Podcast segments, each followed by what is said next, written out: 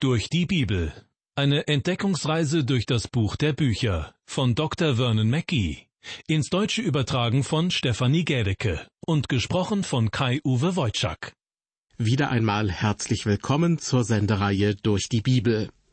In der vergangenen Sendung zu Kapitel 2 des ersten Johannesbriefes ist es darum gegangen, dass ein Kind Gottes die Welt nicht lieben soll. Wenn man als Christ durch das Lesen der Bibel heranreift und im Glauben stark wird, braucht man sicherlich nicht lange darauf warten, bis die Stärke des Glaubens auf die Probe gestellt wird. Und wodurch geschieht das? Durch Dinge dieser vergänglichen Welt, schreibt Johannes. Durch des Fleisches Lust, durch der Augenlust und durch hoffärtiges, also hochmütiges Leben. Wenn man diesen Versuchungen jedoch widerstehen kann, zeigt das die Stärke unseres Glaubens. Wenn nicht, dann zeigt dies unsere Schwäche. Auch in dieser Sendung geht es weiterhin um das Thema, dass die Kinder Gottes diese Welt nicht lieben sollen. Im Mittelpunkt der letzten Sendung stand die Aufforderung an die Kinder Gottes, habt nicht lieb die Welt, noch was in der Welt ist. Der Apostel Johannes wendet sich mit dieser Aufforderung an die Christen und in den darauffolgenden Versen aus dem ersten Johannesbrief Kapitel 2 folgt die Erklärung, warum er das für notwendig hält. In Vers 17 schreibt er, Die Welt vergeht mit ihrer Lust, wer aber den Willen Gottes tut, der bleibt in Ewigkeit. Dieser Vers erinnert mich daran, dass ich immer gern nach England gefahren bin und dort historisch wichtige Orte wie den Tower in London und das Windsor Castle besucht habe. Auch die Stadt Canterbury hat es mir angetan. Viele Amerikaner haben Vorfahren, die aus England kommen, aber ehrlich gesagt waren viele Menschen vor ein paar hundert Jahren ziemlich blutrünstig, grausam, eitel und weltlich. Ein Beispiel dafür ist der englische König Heinrich VIII., der dem Kardinal das Schloss in Hampton, das er selbst erbaut hatte, einfach wegnahm. Der arme Kardinal Wolsey sagte vor seinem Tod, wenn ich Gott nur so wie dem König gedient hätte, dann wäre ich heute nicht an diesem Punkt.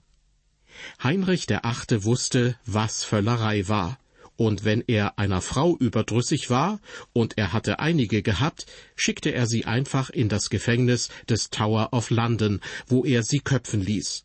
Im Tower, einer Burgfestung mitten in London, haben sich einige blutrünstige Geschichten abgespielt.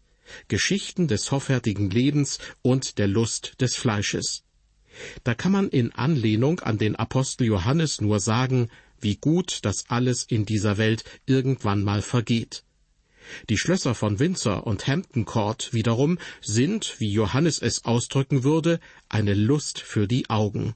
Ja, sie sind wunderschön. Die wunderschönen Blumenbeete wurden von Sir Christopher Wren angelegt, dem wunderbaren Architekten, der auch die St. Paul's Kathedrale in London erbaute. All diese Dinge sind herrlich, aber diese Herrlichkeit ist in gewisser Weise bereits vergangen. England spielt heute in der Welt nicht mehr die führende Rolle. All die Macht und die Begierden von damals sind vergangen. Und wo sind die Überreste der Begierden von Heinrich dem Achten heute? In einem Grab in England. Denken Sie nur an all die Herrlichkeit, die in Westminster Abbey begraben ist. Dort befinden sich die Grabstätten von zahlreichen Königen und anderen wichtigen Persönlichkeiten all das ist vergangen. Wenn ich auf die Zeit zurückblicke, als ich selbst noch ein junger Mann war, wünschte ich mir, dass ich zurückgehen und einige Tage und die Kraft, die ich damals hatte, wiedererlangen könnte. Ich wünschte, dass ich das, was ich als junger Mensch verschwendet habe, zurückerhalten und für Gott verwenden könnte. So gesehen kann ich gut nachvollziehen, was es heißt, wenn der Apostel Johannes schreibt, die Welt vergeht. Danach schreibt er, wer aber den Willen Gottes tut, der bleibt in Ewigkeit. Da möchte man sich gleich selbst die Frage stellen, warum arbeite ich nicht an etwas Dauerhaftem, etwas, das stabil ist und ewig anhalten wird? Weiter mit Vers 18. Kinder, es ist die letzte Stunde. Und wie ihr gehört habt, dass der Antichrist kommt, so sind nun schon viele Antichristen gekommen, daran erkennen wir, dass es die letzte Stunde ist. Das Wort, das an dieser Stelle im Griechischen für Kinder verwendet wird, weicht in seiner Bedeutung leicht von dem griechischen Wort ab, das Johannes in Vers 12 verwendet hat.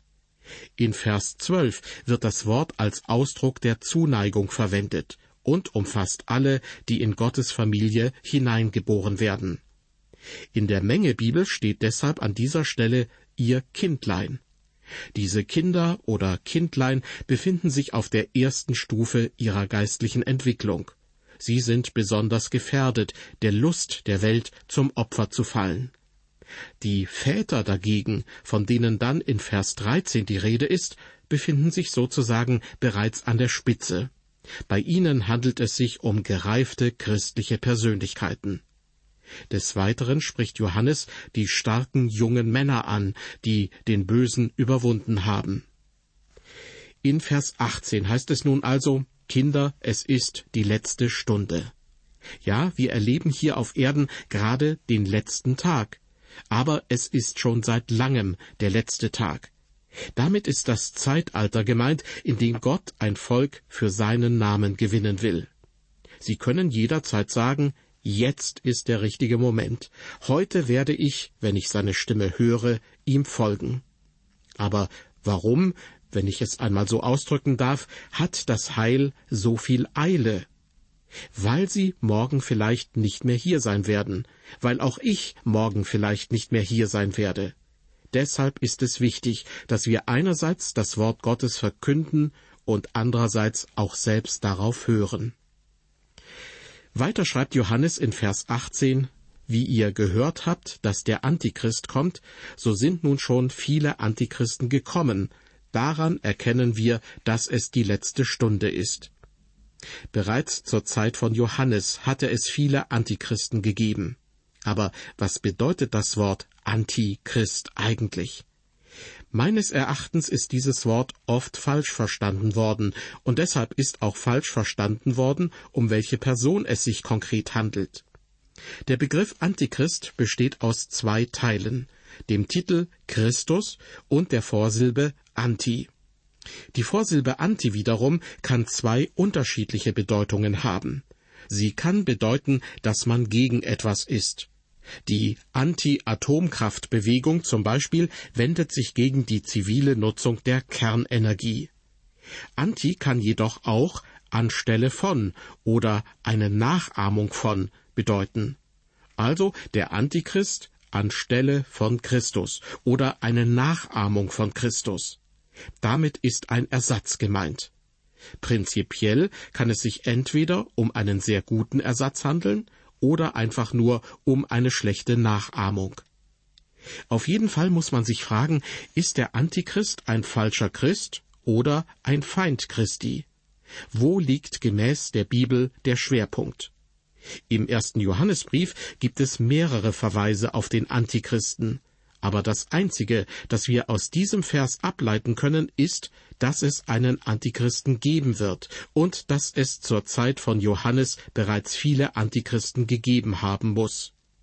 Woran kann man einen Antichristen erkennen? Die Antwort darauf lautet, ein Antichrist leugnet die Gottheit Christi. Das ist die wichtigste Eigenschaft eines Antichristen, und Johannes wird später in Vers 22 noch mehr dazu sagen.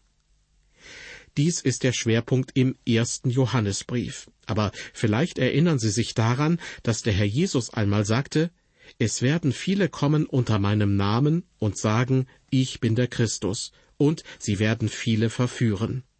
Das ist der Antichrist, jemand, der nicht Christus ist und behauptet, Christus zu sein. Ich persönlich glaube, dass es am Ende der Zeit zwei Personen geben wird, die jeweils einen der beiden Typen entsprechen werden.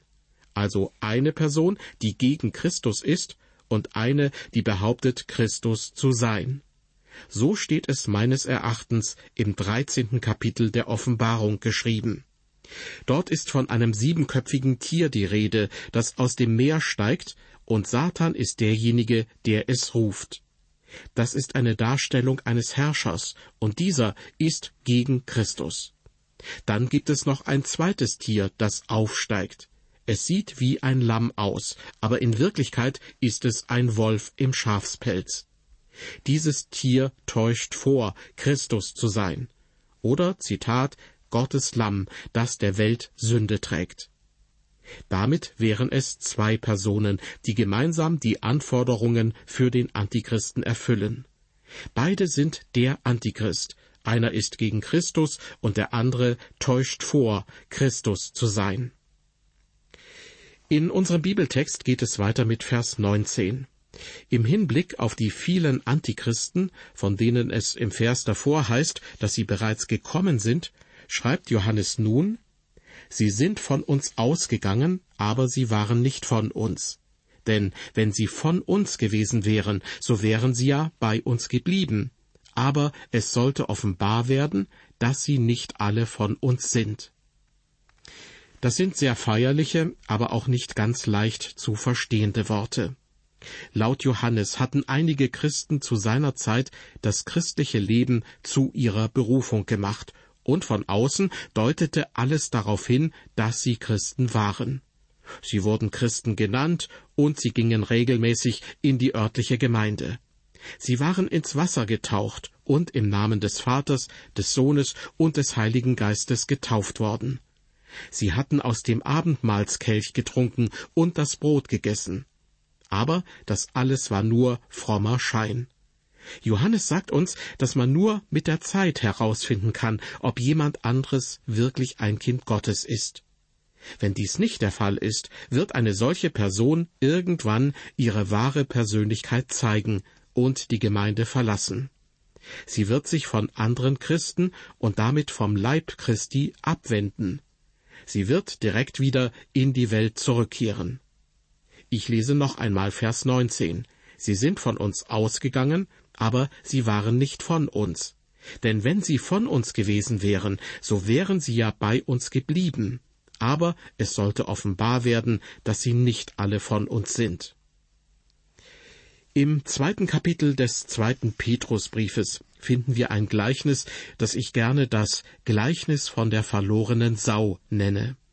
Petrus spricht in diesem Brief von einer Sau, die sich nach der Schwemme, also nachdem sie im Wasser sauber geworden ist, wieder im Dreck wälzt. Ich stelle mir vor, wie die kleine Sau den Schweinestall verließ und dorthin ging, wo der himmlische Vater lebte. Dort wurde sie sehr gläubig. Deshalb wusch man sie, band ihr eine rosa Schleife um den Hals und putzte ihr die Zähne. Aber das Haus des Vaters gefiel ihr nicht, denn sie war noch immer eine kleine Sau. Also sagte sie eines Tages, ich werde aufstehen und zu meinem Vater gehen, den Vater, den ich kenne. Der Vater, den sie kannte, lag in einem großen Schlammloch und wälzte sich darin. Die kleine Sau ging nach Hause, und als sie den Vater sah, den sie kannte, quiekte sie vor Freude und hüpfte zu ihm in das Schlammloch. Warum? Weil sie ein Schwein war.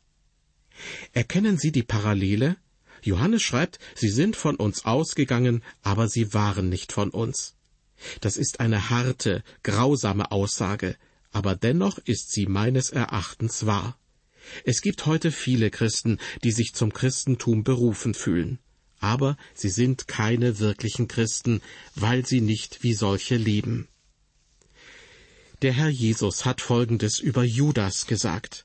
Doch siehe, die Hand meines Verräters ist mit mir am Tisch. Genau hier, beim ersten Abendmahl, saß ein Betrüger mit am Tisch, Judas Iskariot, und er gehörte zur Gruppe der treuen Jünger, im sechsten Kapitel des Johannesevangeliums steht geschrieben, Jesus antwortete ihnen, Habe ich nicht euch zwölf erwählt? Und einer von euch ist ein Teufel.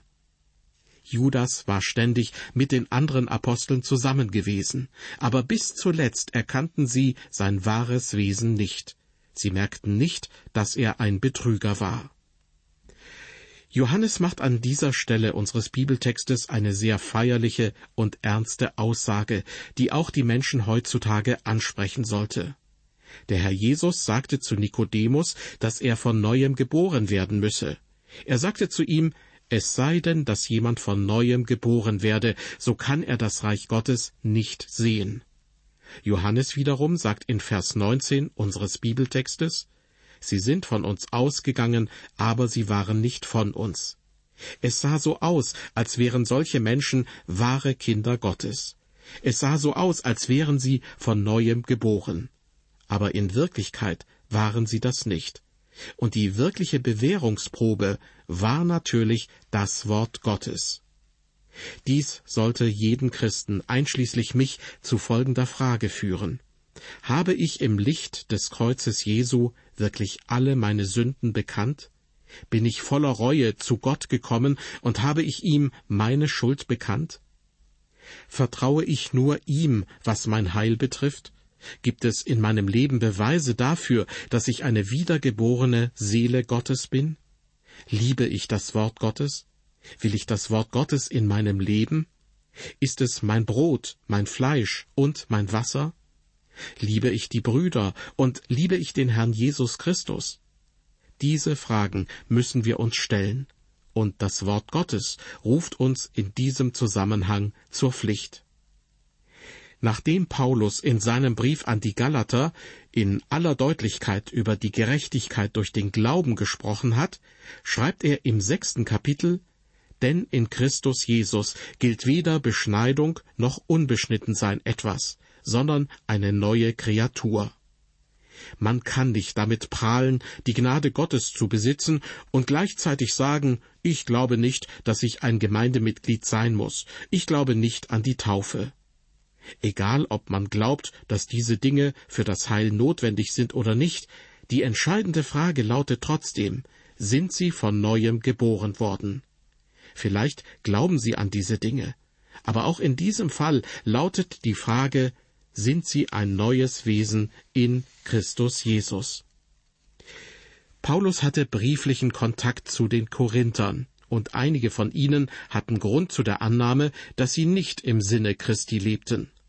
Paulus schrieb ihnen Erforscht euch selbst, ob ihr im Glauben steht, prüft euch selbst, oder erkennt ihr euch selbst nicht, dass Jesus Christus in euch ist? Wenn nicht, dann wärt ihr ja untüchtig. Es ist sehr wichtig, darüber Gewissheit zu haben, dass man ein Kind Gottes ist. Paulus hat den Christen in Korinth auch geschrieben, Wachet, steht im Glauben, seid mutig und seid stark. Wie ergeht es Ihnen, liebe Hörer, in Ihrem christlichen Leben? Sind Sie wirklich ein Kind Gottes? Gibt es in Ihrem Leben Hinweise dafür, dass Sie ein Kind Gottes sind? Dabei geht es nicht darum, ob Sie eine Sünde begangen haben, sondern darum, was Sie danach getan haben. Haben Sie danach weiterhin gesündigt? Der verlorene Sohn, von dem Jesus erzählte, war in den Schweinestall gegangen, aber er war dort nicht geblieben. Dieser Ort war nicht sein fester Wohnsitz. Wenn ihm jemand einige Wochen oder Monate später einen Brief dorthin geschickt hätte, dann hätte er diesen nicht erhalten. Es sei denn, die Schweine hätten ihn weitergeleitet.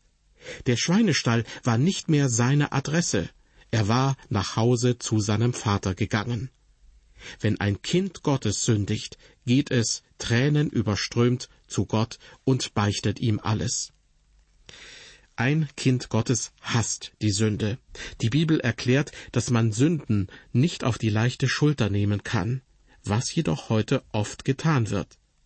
Meines Erachtens gibt es viele Gemeindemitglieder, die es als selbstverständlich betrachten, Kinder Gottes zu sein, weil sie so geschäftig wie Termiten in der Gemeinde sind.